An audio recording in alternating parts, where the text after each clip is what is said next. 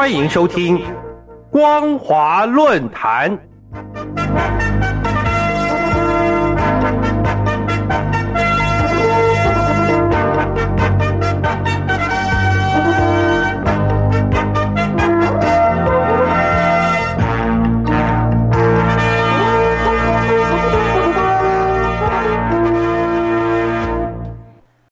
各位听众朋友，大家好，欢迎收听今天的光华论坛，我是兰玲。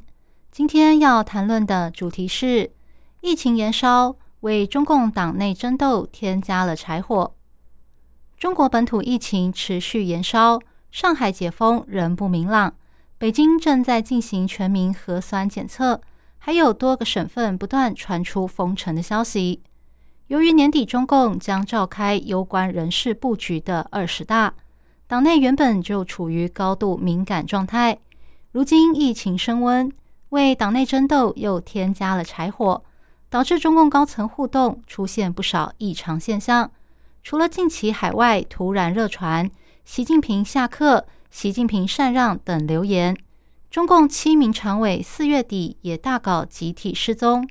直到五月五号。中共官媒又以极少见的方式报道，习近平召开中央政治局常委会议，高调捍卫他的动态清零政策。他在言谈中透露的肃杀之气，证实中共党内的激烈斗争已经到了随时有可能撕破脸的程度。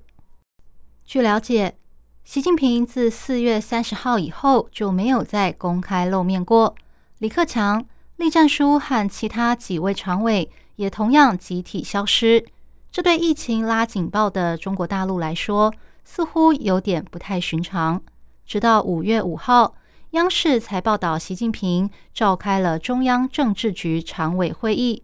由于央视这则报道只有口播，也就是主播读稿搭配跑马灯，并没有现场画面，因此。算起来，习近平已经超过一个星期没有出现在公众面前。这其中到底发生了什么事，成为外界关注焦点。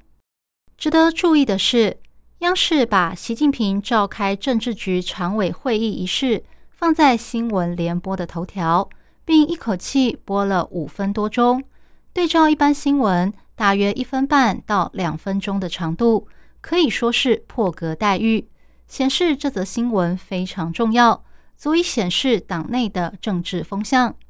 习近平用这种方式向外界宣示，在疫情压力之下，党中央所坚持的立场，反映出党内很可能有人借着疫情延烧和防疫措施的不当，直接把矛头对准习近平，才会迫使习近平和七名常委集体失踪。然后再借由召开政治局常委会，警告党内有心人士，别趁着这场疫情跟党中央对抗。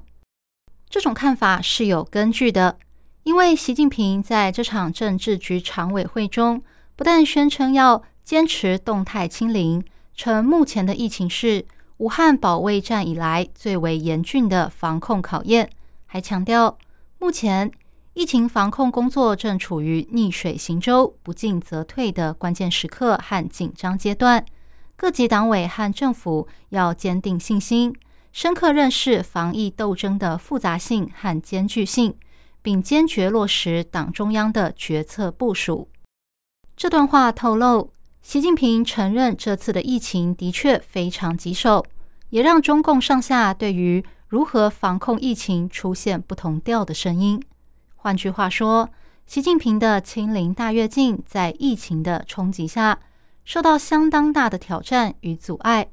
为了压倒不同意见者的批评声浪，习近平才讲出“逆水行舟，不进则退”这句话，表示清零必须坚持下去，否则他在武汉保卫战中宣称的抗疫胜利就会前功尽弃。这对习近平的领导威信。对二十大的顺利举行，都将造成难以补救的杀伤力。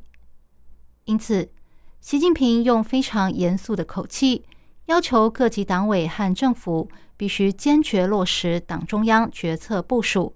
这意味着，有部分地方政府没有听从党中央的决策部署，阳奉阴违，跟中央不同调，所以习近平提到的深刻认识防疫斗争的复杂性和艰巨性，其实并不只是在讲疫情，而是涵盖了因防疫而引发的中共党内政治斗争与对抗。因此，习近平才必须出面讲狠话，这应该才是这场会议的重点。习近平在这场会议上最具代表性的狠话，包括要深刻、完整、全面认识党中央确定的疫情防控方针政策，坚决克服认识不足、准备不足、工作不足等问题，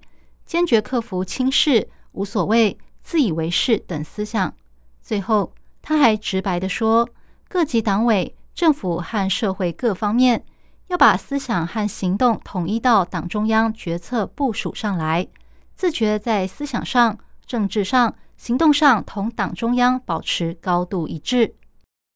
各位听众朋友，中共是一个一党专政的政党，向来一个口令一个动作。如今，习近平却特别出面喊话，要党员干部在思想上、政治上、行动上同党中央保持高度一致。除了预告习近平将对那些不与他保持高度一致的人下手之外，更显示出疫情延烧已经为中共内斗添加了柴火，而且火势看起来还不算小。以上是今天的光华论坛，今天分享的主题是疫情延烧为中共党内争斗添加了柴火。我是兰陵，感谢您的收听，我们下次再会。